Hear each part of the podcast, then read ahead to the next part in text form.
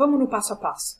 Primeiro, o paciente que ele tem um quadro sistêmico grave, ele vai ter uma redução da taxa metabólica basal, certo? Foi o que a gente já viu. Ele tem uma redução desses hormônios tireoidianos sistêmicos.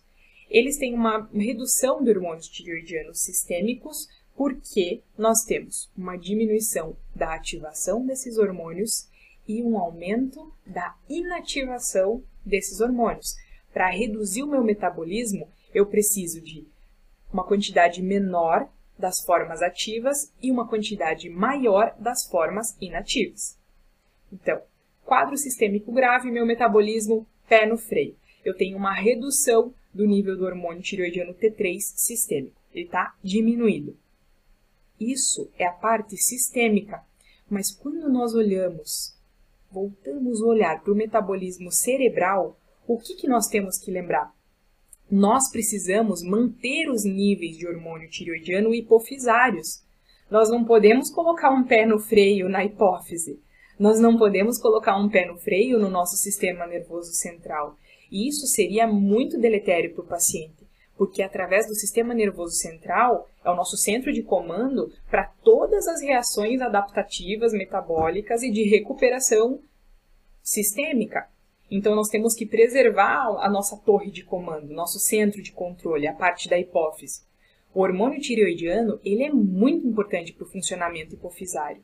Então, nós temos que olhar para as duas partes. Nós temos que olhar para o metabolismo basal, que é uma situação, redução da taxa metabólica basal, e eu tenho que olhar para o metabolismo cerebral. Eu tenho que ter uma preservação da minha função do metabolismo cerebral.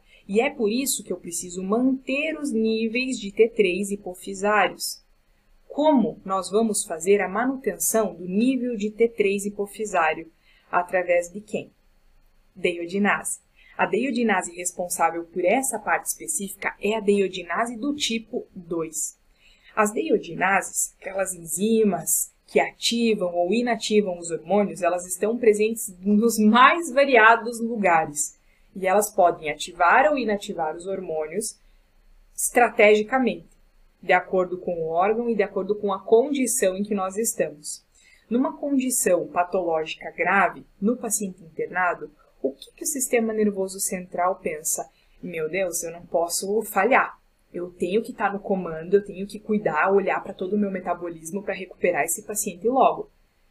Para que o sistema nervoso central esteja íntegro e funcionando, nós temos que manter a quantidade dos níveis de T3 hipofisários. E aí que entra o papel da deiodinase tipo 2. Ela vai garantir com que haja a ativação do hormônio tireoidiano a nível central. A deiodinase tipo 2, eu vou repetir, ela vai garantir a ativação do hormônio tireoidiano a nível central, a nível de hipófise.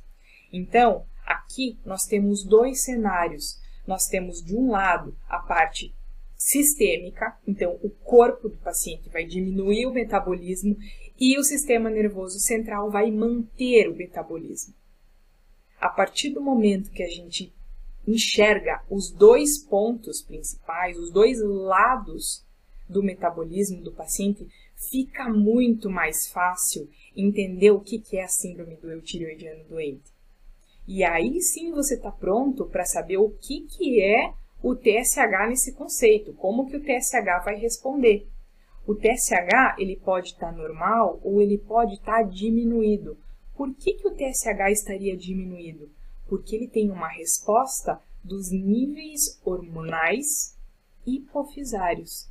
Como nós temos uma manutenção dos hormônios na hipófise, o TSH ele vai responder a isso. Ele vai ver assim, opa, não, nós temos aqui uma ação da deiodinase tipo 2, eu tenho a manutenção do meu hormônio, do T3 hipofisário, e o TSH ele pode estar tá normal ou até um pouquinho diminuído.